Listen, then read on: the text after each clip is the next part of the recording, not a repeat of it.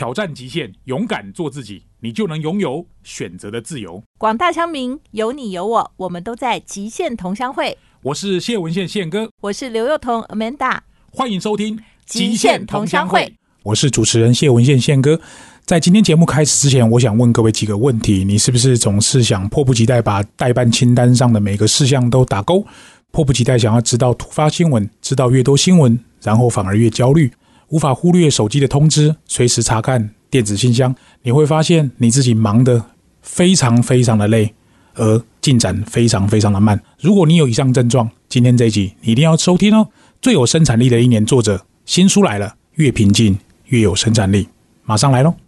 ！Hello，各位亲爱的听众朋友们，欢迎各位准时收听每个礼拜五七点到八点的 FM 九六点七环宇广播电台极限同乡会。我是主持人谢文宪宪哥，很少在录说书跟这个录读书节目的单元里面，我跟 Amanda 同时出现。哎，因为今天呢，我特别找宪哥来讲一本书，因为这本书我听了那个宪哥的导读以后，我觉得很适合现代人，是真的。而且我觉得我一听到就觉得说，他的里面所讲的镜头大概。可能收听我们节目的人很多都是在主客工作嘛，哦，那应该也多多少少都会有类似的症状。是，如果你有觉得说你有过劳，或者说你会觉得你有那种力不从心，甚至你会觉得说你好像似乎越想做，但是效率越差。你可能都有这本书书的状况。对，因为二零一六年这个作者的书，其实我就非常喜欢。这本书叫《最有生产力的一年》。当时二零一六年，Chris Bailey 他写这本书之后，在台湾呃算是引起非常大的回响。主要是在时间管理、提高生产力这个领域当中，他算是一个呃讲得出名号的咖哈。可是我这一次收到这本书的时候，发现那个开宗明义的序言就跟原来他强调的这种生产力完全不一样。大概花一分钟，简单跟各位介绍一下这本书写作的背。背景，他总是那种到处去演讲，教人家怎么提高生产力啊，怎么样可以把事情做得越多越好。可是他自己在去年曾经发生了一件事，就是他非常有经验、非常擅长的一场演讲当中，在他啊下榻的饭店办了一场很高级的演讲，突然间在台上就脑袋一片空白，呃，什么东西也记不得，然后开始发热、流汗，然后双脚在发抖，手也在颤抖。呃，作者是这样说的：他是靠着他的肌肉记忆去把那一场演讲完成。完成之后，他也其实告诉现场观众说，他其实非常不舒服。大家也都能够理解，然后让他这个鼓掌完毕之后，让他离开了这个会场。他回到房间以后，他才发现他真的累了。啊，其实这种情况或多或少，你跟我都有一点类似，可能不是发病在这种很特殊重要的场合，总是你觉得很得心应手的一场演讲、简报、工作、开车或者日常生活，突然间有一天完全失灵了，这个该怎么办？他其实是真的病了，因为在那个书里，他大概的描述，我觉得有点像是恐慌跟焦虑症发作的那种反应。但是我觉得，毕竟就是一个很能够觉察自己的人，是哦，所以他马上在呃发生这样的状况的时候，他就开始醒思，他在过去的时候。呃，因为他曾经被视为在 TED 这个演讲里面，就全世界哦最有生产力的专家哦，那所以非常的讽刺，他对他自己的这种生产力就在想说，哎，那他到底要怎么样再回到他原来的样貌？所以他就找到了一件事情，他说，真正所谓要追求极致的生产力，其实或许不是靠计划，不是靠你逼自己做越多越好，或者。呃，迫不及待的想要完成每天的代办清单，而是真正要发挥极致的生产力，就要克服焦虑，找回平常心。是我在看这本书的时候，其实我想跟听众回顾一下，二零一六年，当时我在看这本书叫《最有生产力的一年》，他其实是一个非常有实验精神的一个作者，或者我们讲讲者、知识工作者。他是这样，他把他工作辞掉，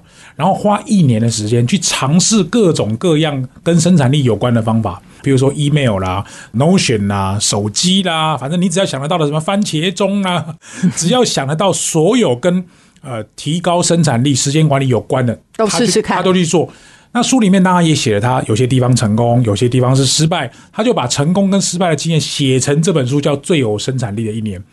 我我个人在看那本书的时候，我觉得不是他的生产力方法厉害，而厉害的是他愿意把工作辞掉，做一年的实验，这件事情很了不起。因为实证精神呐、就是会让人家觉得说，哎、你讲的事情是有所本的，而且是你真的亲身体验嘛。所以他这次在写第二本书，他也亲身体验，就是说 他忽然成为一个全世界誉为最有生产力的人，忽然变成对，然后完全想不出任何的事情。但是我觉得他其实，在描述的那个现象上面呢、啊，我觉得我们或多或少都有类似的感受，就是说你大部分呢、啊，我觉得其实有另外一本书，我最近有看，他写的是说减少内耗的人呐、可能身体就会更轻盈。嗯，哦，就是说我们大概每天呢，我们可以自己稍微知觉一下，就是说我们每天呢心中烦恼跟觉得不开心，或者是担心，或者是关注一些什么事情，到底是真正它发生的，或者是很多是我们在心里想的，是。然后或者是我们在心里觉得我们该如何安排的，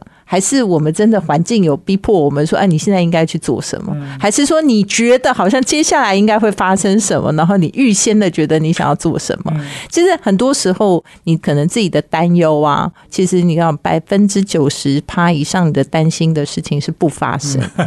这个应该就是像内向清理练习这种书看起来的观念是很像。我自己其实也有类似像这样的经验，因为我相信熟悉中华职棒的听众大概也都知道，或者美国职棒、日本职棒都一样。很多人说职棒投手有一种病叫做呃投球焦虑症。通常这种投球焦虑症会发生在谁身上？就是那种很专业的投手。你如果是入门的啊，可能还不会发生这种状况。当你很专业之后，你就会慢慢发现，有一段时间你越在意成绩，越想要三振这个打者，越不想被他打成安打，你说不定也有可能会进入到那个魔咒当中，而且站上投手就会突然发现他忘记怎么投球。有时候你习以为常的，像我们上课做简报，或者是帮企业上课，一个习以为常的，比如说自我介绍好了，你突然间忘记今天要讲什么，所以。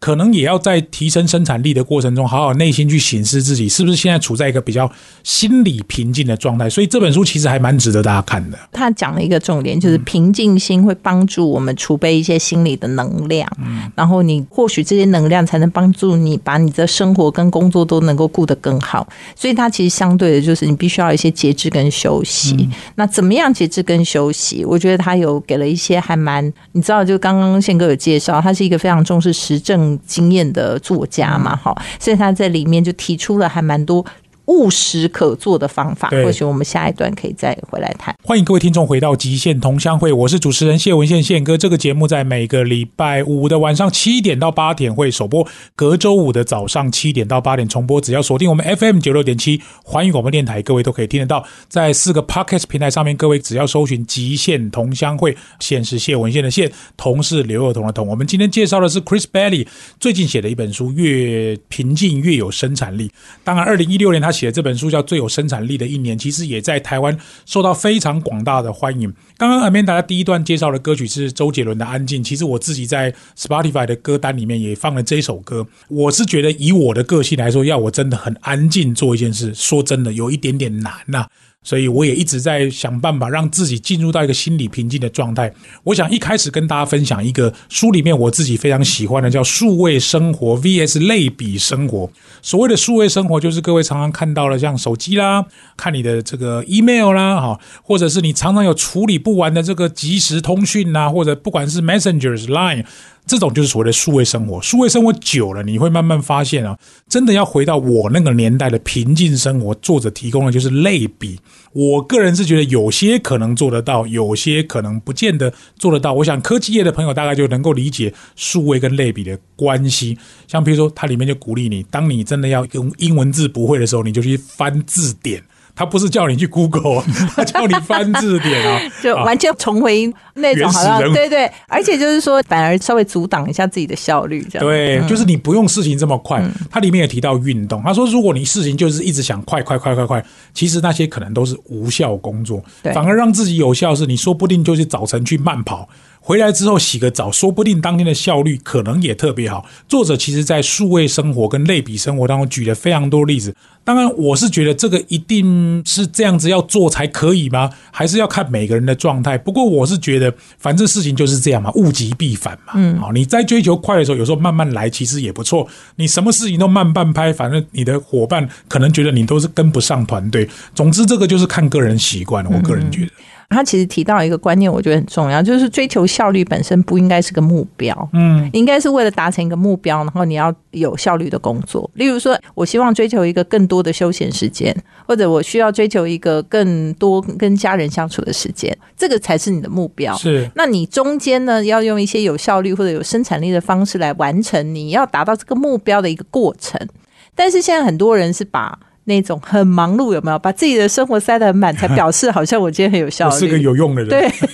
所以我觉得他就是有个蛮重要的迷思，要先破解，就是你追求成就的焦虑啊，你的那个成就啊，可能是假的，嗯，就是你只是把自己填的很满，有没有？就是觉得说啊，我一天要开八个会，然后如果就算没有开的时候，我要想想看还有没有什么会没有开，对，还有什么人我没见，嗯还有什么人的电话我没打哈。但是它是不是真的？是你要设定一个什么样的目标？你要达到那个目标才有这个过程，还是你觉得说，反正因为我的时间还没有塞满，我想办法把它塞满，表示我很有用，表示我很有效率，表示我做了很多事情。所以他其实，在开宗明义的第一件事，就是要先跟破除一下大家的想法，就是说。所谓的生产力的追求，不是在追求生产力自己是一个目标，对对对而是应该先设定了一个你想要的目标，然后你才去那个过程里面，可能去极大化部分你需要有的生产力。是，嗯作者特别有提到，就是任务清单。他的任务清单不是我们一般所讲什么 checklist，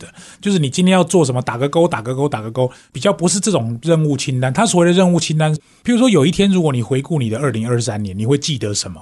那个会记得的事情，可能哈，譬如说我跟着台湾景美女中。拔河队去了瑞一趟瑞士，我随便举例了哈、啊，我去年呢做了一档什么商战 CXO，可是你可能不会记得那个商战 CXO，或者是去了一趟瑞士底下到底完成了多少事。对，总之你要做一件让你觉得今年很值得回味的事。有一天你如果老了六七十岁还会记得这件事，那这个其实当然可以当到，比如说每个月或者每一天。其实说真的了，我们如果现在忙碌的生活，每一天如果能够做到一件这样的事，像我觉得今天让我回顾我的二零二三年，我在录音的当天最美好的事情就是 Amanda 请我吃鳗鱼饭，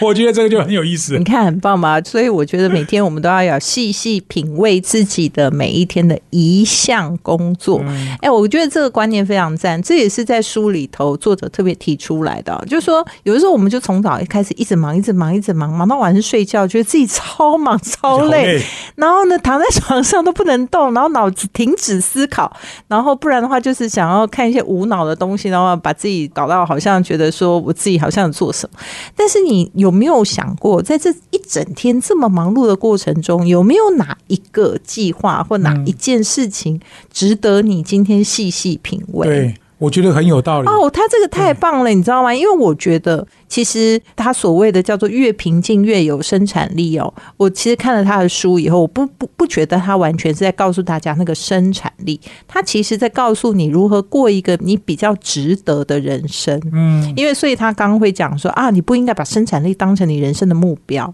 所以其实每天当你觉得很忙碌，他也不是跟你讲说啊，反正忙碌就不好啦啊，赶快 quit your job，然后赶快就是过一个很闲云野鹤的生活。他完全不是这个想法，他的意思是你每天应该做的是一些让你自己觉得值得品味的事。好，那你如果说啊，我这一整天都很无聊啊，我的事情都很不值得品味，那你有没有办法？把一天里面哪一件事情特别觉得 highlight 出来。对，嗯，然后呢，你能够细细品味它，那你就应该多花点时间在那件事情上，然后剩下的其实就还好。对，其实我之前写书里面啊，很多人问我说，时间管理，人生有这么多的项目要被照顾。家庭、人生、事业、自己身体健康，孩，对，然后休闲朋友啊，那你到底怎么兼顾？我那时候在我书里就提了一个叫轮值法，嗯，我说我们其实每天不太有办法关注每一件事情都一百分，但是呢，你千万不要忘了哪一件事情没有去轮值到。就是像浇花一样，哦对对对，浇花对，你雇了十盆花，你就十天一个 run，一定要去 对对，一定要去浇那个花，好不好？然后剩下的呢，其实就它还是可以等在那儿，它也不会马上就死掉啊。但是你每天呢，多多少少就是专注的去跟一盆花说说话，然后剩下九盆就浇浇水就算了，或者是哦稍微观看一下就算。但是这个轮值法有时候你会发现，长期下来，其实每一件事情对你来讲，似乎也都有了一些成长跟意义，不会误差太多。对，然后而且也没有有会让你觉得那么的辛苦，因为每件事情要我其实遇到很多的朋友，我的朋友大概都比我觉得有成就，因为他们每个人都非常完美主义，希望将自己生活里的每件事。做到巨细靡遗，啊然后非常精准。其实宪哥也有朋友是这样吗？对对，哎，要求不能出错。对，演讲一下那个五分四十八秒就要五分四十八秒，绝对不可以四十九秒这样的。哇，我跟你讲压力大，对，压力真的压力会太大。我反而觉得像 Amanda 刚刚举的例子，例子就是有时候演讲你要投入，要享受那个过程。嗯，刚刚那个轮值法我觉得很有用，我自己是用看到、听到、闻到、尝到、皮肤感觉到。哦像我刚刚举那个例子，就是那个鳗鱼饭很好吃，其实吃起来一开始有点酥酥脆脆，咬下去这样软软，搭配那个酱汁，还有那个饭的口感，不知道是我饿了，我 他们，俩今天我们把我们的饭都 丢都给我吃了宪哥。我就觉得真的好好吃。像比如你看到走过来一个很美的女生，会多看她两眼啊。阿梅达今天的穿着啊，听到一个歌听起来很有意思，然后回味无穷啊。吃到一个东西啊，或者是闻到一个什么味道，你跟一个人交谈，我觉得那些感觉，像今天我觉得那个服务生就一直帮我倒水，这件事情很不错。哦，就我们一直都有热茶喝对，他就是一直，我也没有跟他说我今天要喝水，他就是一直帮我倒热水，我就一直喝水，一直喝水，然后离开的时候我就去上了一个厕所。就像有时候他来倒水的时候，我都会跟他说：“哦，谢谢你，谢谢你。”你看啊，我们这是一个。也不是说多好的客人，只要一句谢谢，那个服务员可能今天中午他就觉得，你看我去倒水，有人会跟我说谢谢，难怪一直来倒。这就是人生嘛。所以，所以我觉得，其实大家可能会觉得说，哎，作者讲说，你是不是有办法去细细品味一件事情哦？然后感觉好像那件事情一定要非常的重要，或者是好像是一件人生大事，但其实不是。其实某种程度，它只是告诉你，也有点像我们以前讲活在当下啦，嗯就在当下，你能够去反刍你现在的所在的位置，对，就是稍微有拿出你的感受来，或许会比你就是急急忙忙的赶快做完这一通，还要下一通，下一通再下一通，下一通再下下通啊。那你可能会觉得说，哎，你今天在心情的那种感受上，你的焦虑比较不会一直产生。我跟 Amanda 今天吃饭的时候稍微聊了一下，就是成功没有绝对的方程式。不过作者在这本书里面写到了一个叫“过劳有方程式”，对哦，三个方程式叫做精疲力竭、愤世嫉俗跟缺乏生产力。他认为这三件事只要同时都在你身上的时候，你其实就已经过劳了。哇，我的天呐，这看起来我们常常会踩精。疲力竭，就像你刚刚讲精疲力，竭，就在哦躺在床上的时候，心里想说完蛋，动都不想动对，动都不想动。然后还有一个叫什么？愤世嫉俗，哦，就是嫌东气嫌边，对不起你。就是想说，今天哇，你这么多鸟事，一定都是别人造成的，都是这个社会造成的，都是因为缺工造成的。哦，然后还有最后常常觉得自己缺乏生产力啊那其实我觉得也不会啦，因为说实在，人一天二十四小时扣掉生活，然后平常的这个时间、睡觉的时间，你总是还是要有一些跟人家接触的机会。如果把所有的工作塞在你的身上，其实也真的太累了。嗯，但我觉得有一些现在是有太多会让你分心的事情。嗯那作者就讲了很多嘛，好、很多对，真的超多的啊通讯软体啊。对对对，然后呢，要滑滑 Instagram 嘛，对不对？然后帮人家按个赞呐、然后无时无刻不知道有很多的那个广告的 line 啊、推播啊，然后可能你本来想要 Google 一件什么样的事情，然后就哎跳做下去什么都忘记对，然后 link 到别的地方，就一直越看越多啊，哈。哎，我觉得他有一个事情还蛮有趣的，他就是有毒的人际关系，跟不对的人在一起，而且就是说公司很多人会来跟你找说，哎、我跟你讲哦，什么什么，对不对？好，然后就跟人家八卦起来，哎，一八卦一转眼两个小时过去了。好但是问题是说，他讲的事情可能对你来讲是有毒的，因为他可能告诉你说，哎，我跟你讲，你老板偏心啊，他都对谁谁谁比较好啊，你知道他有可能加薪，你没有吗？像这类的事情都会让人家觉得说是很不舒服的。对，然后现在也不是只有在那个 IG 或这些东西浪费时间，倒不是，而是说呢，大部分每个人都呈现出非常好的样貌，好的都给别人看，对，不好都给家人看然后，但是这种事情也是累积一种自己的负面能量，因为人都会有一种比较心，就觉得说，哎，那他为什么生活的都这么好啊？哈、嗯那为什么他的光鲜亮丽？哇，他为什么让我这么羡慕？哇，那东西怎么那么新奇有趣啊？所以我会觉得作者其实提了很多东西，就这些压力的来源，其实你都要想办法有意识的稍微去控制它。我们下一段再来谈谈这些会浪费我们时间的。这书里里面写了超多，每一个样好像都在讲我一样。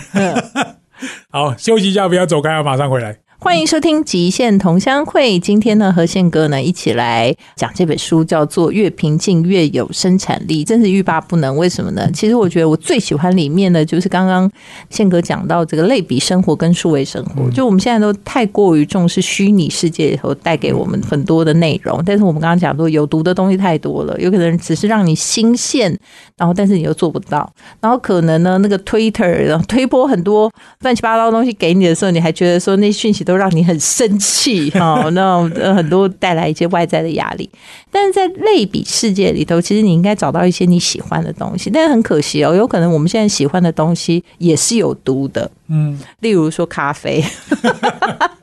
我不知道一天现在听众大概喝几杯咖啡。我一天其实大概一杯到一杯半，差不多。我都喝美式不加糖。哦，我也是不加糖不加奶。对对对，但是我觉得一杯可能还好。还好啦，对，但是你知道，有的人可能是三杯五杯，那不行，咖啡因太多太多。对，那为什么作者会觉得说这个东西需要戒除？因为它其实会不断的刺激你的多巴胺分泌，它其实是高刺激的东西。那高刺激就让你无法平静，因为你就会一直处于一个肾上腺素很勃发，然后很 hyper 的状态，你就会一直不断的，你知道刺激越大，你会慢慢的对于这个刺激迟钝化嘛，所以你就会一直需要在更高度的刺激。那事情也是，你会觉得我要做更多的事情，我要更厉害，我要更强大，对对对，它就是一个很大的恶性循环。但是他其实也讲了，在类比世界里，你如果戒除咖啡因，但是你其实可以多做一些别的事情，例如说，其实同样可以刺激多巴胺的。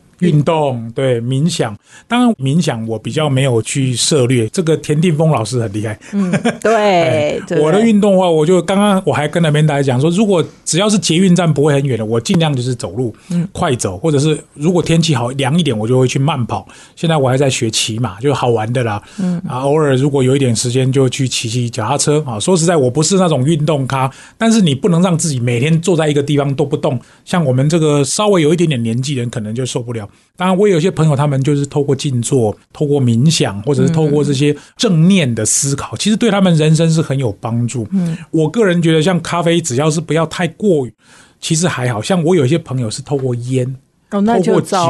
啊，然后又熬夜，那真的男生哦，跟我差不多年纪，看起来跟老灰啊，赶快。就是很容易老啊！这是真的，一定要提醒，因为其实，在书里头啊，那个作者提供了一个表啊，他其实为什么会跟大家讲说这个酒精或者是像咖啡这些不好的原因，是因为它就是高刺激性的。那高刺激性的，它在刺激你的时候，它事实上对你的身体，它其实是累积了所谓的慢性压力。嗯，就你觉得好像你是舒压，但是事实上不是，它是累积另外一种慢性压力，因为它高度刺激，刺激你会累嘛，然后那个累就这样潜伏。在你的身体里久了就对，所以高刺激的有哪些呢？就是刚刚我们讲的哦，看一些什么 YouTube、Instagram、Facebook、Twitter，这全部都算哦。哈，我每天都有。对，然后最高的是什么？最高的就是喝酒精饮料。嗯。然后吃加工食物，所以很多人就是说边看电视边喝啤酒，有没有？政论节目看了很气啊，然后再喝啤酒，哇，超刺激的！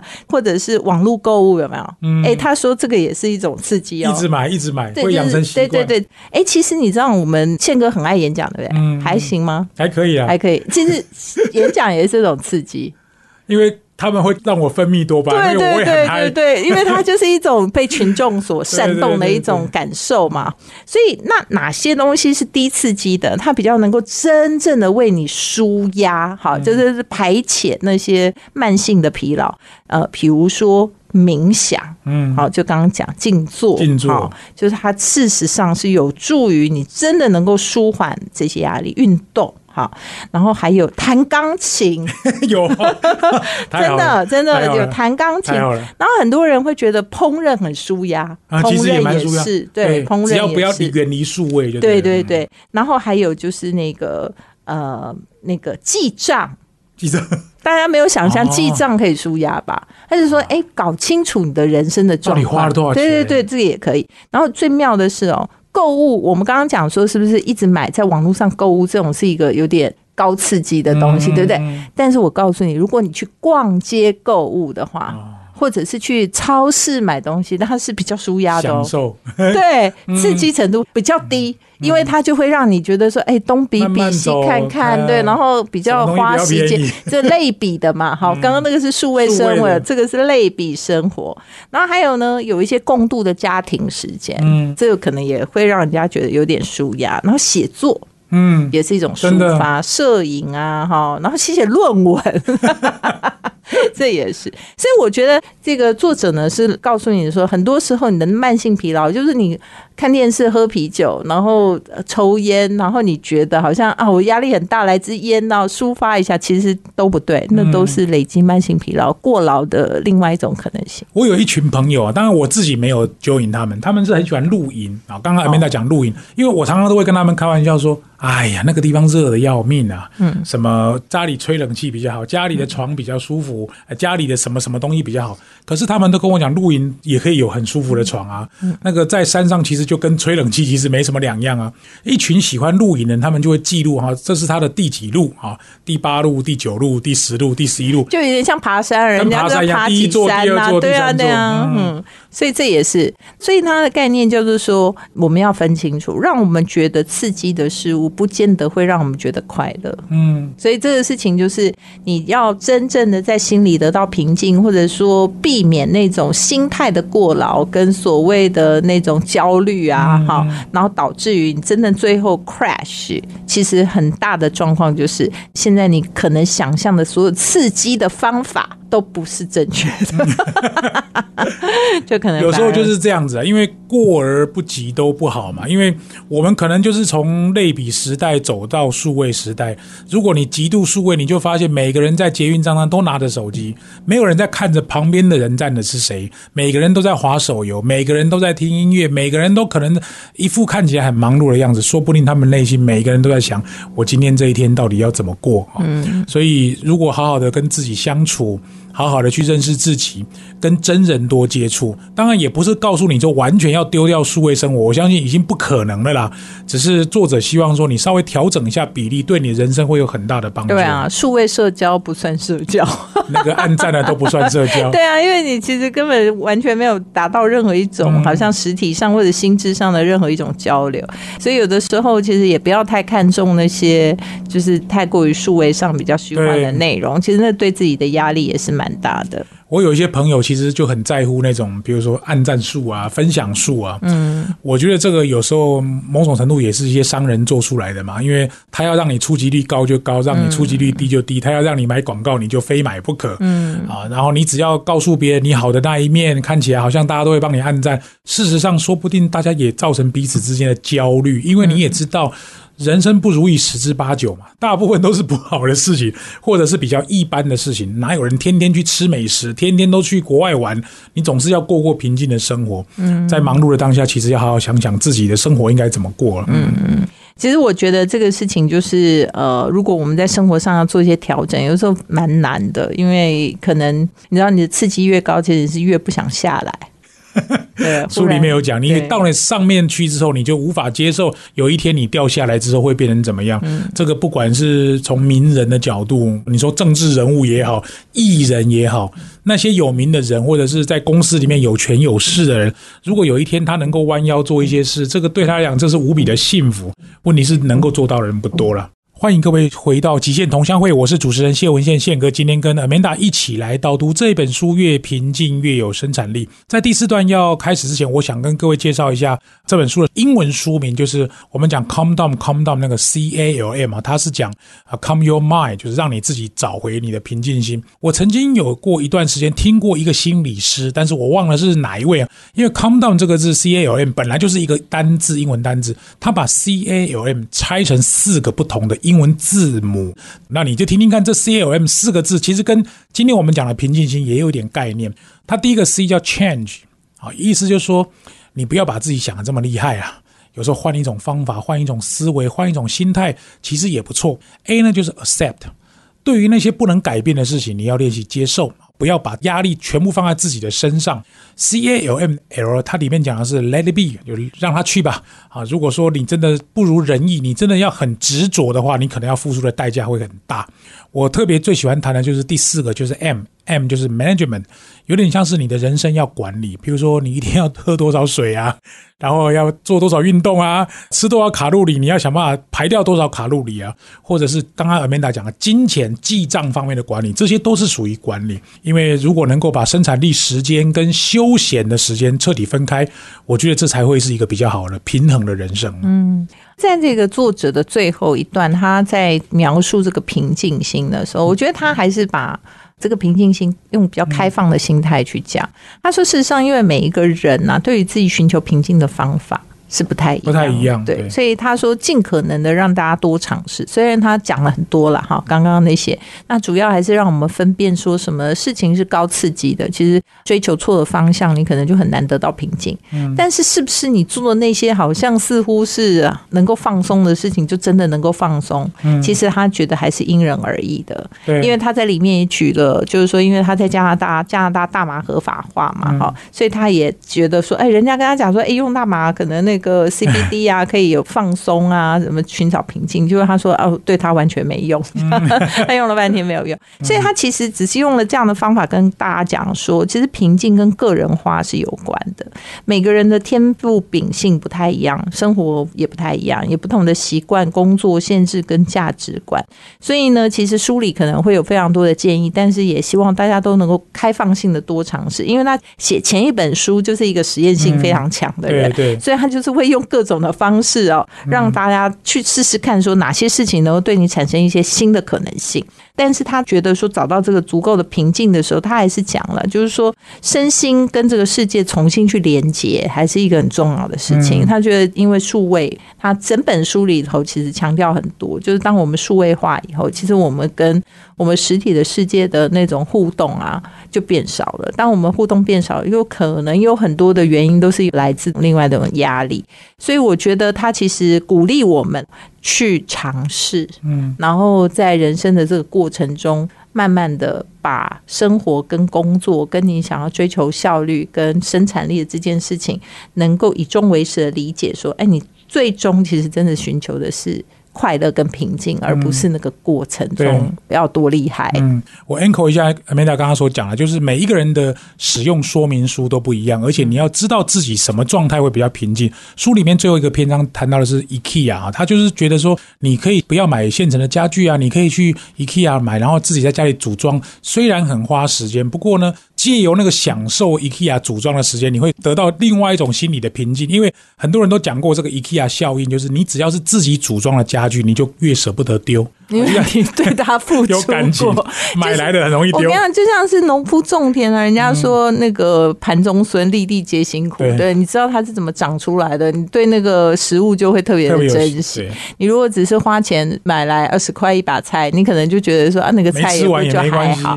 嗯对，所以其实有的时候，他其实就提到你的身心灵必须跟这个世界有更多的连接。当你有更多的连接的时候，你可能会得到更多你意想不到的收对获。推荐给大家这本书，那个 Chris Bailey 写的，天下文化出版的《越平静越有生产力》。我个人看的是蛮喜欢，我也在大大读书有导读，各位可以搜寻相关的文章或者是一些书评，或许对各位在工作忙碌的过程中也会有一些收获。今天的节目到这边告一段落，谢谢各位的收听，我们下个礼拜再见，拜拜拜。欢迎收听现场观点，我是主持人谢文宪宪哥。今天跟 Amanda 一起导读了这本书《越平静越有生产力》，Chris Bailey 啊所写的这位作者非常有名的。我在看这本书的时候，刚刚最后一段谈到了 IKEA。每个人都要找到自己的人生说明书、人生使用书，因为我周遭有很多朋友，他们对自己的要求很严格，要求完美。五分钟的演讲绝对不能变成五分零一秒的那一种，生活要井然有序。其实我不太是一个这样的人啊，说真的啊、有时候如果我追求这些跟别人一样的过程中，会导致自己心里面不快乐。比如说作者就提到，他希望你去 IKEA 组装。我就跟你讲，我就不是这种人啊！我可能会把时间花在跟我儿子去跟我老婆去吃一个好吃的，我可能也不会花时间花八个小时去煮那个家具。所以最后呢，我还是请那个 IKEA 帮我煮一煮，然后直接运到我家来嘛。可是你说别人不运动，其实我就是运动咖。我认为看完这本书之后，如果你要我讲一个最大的收获，就是认清你自己的使用说明书。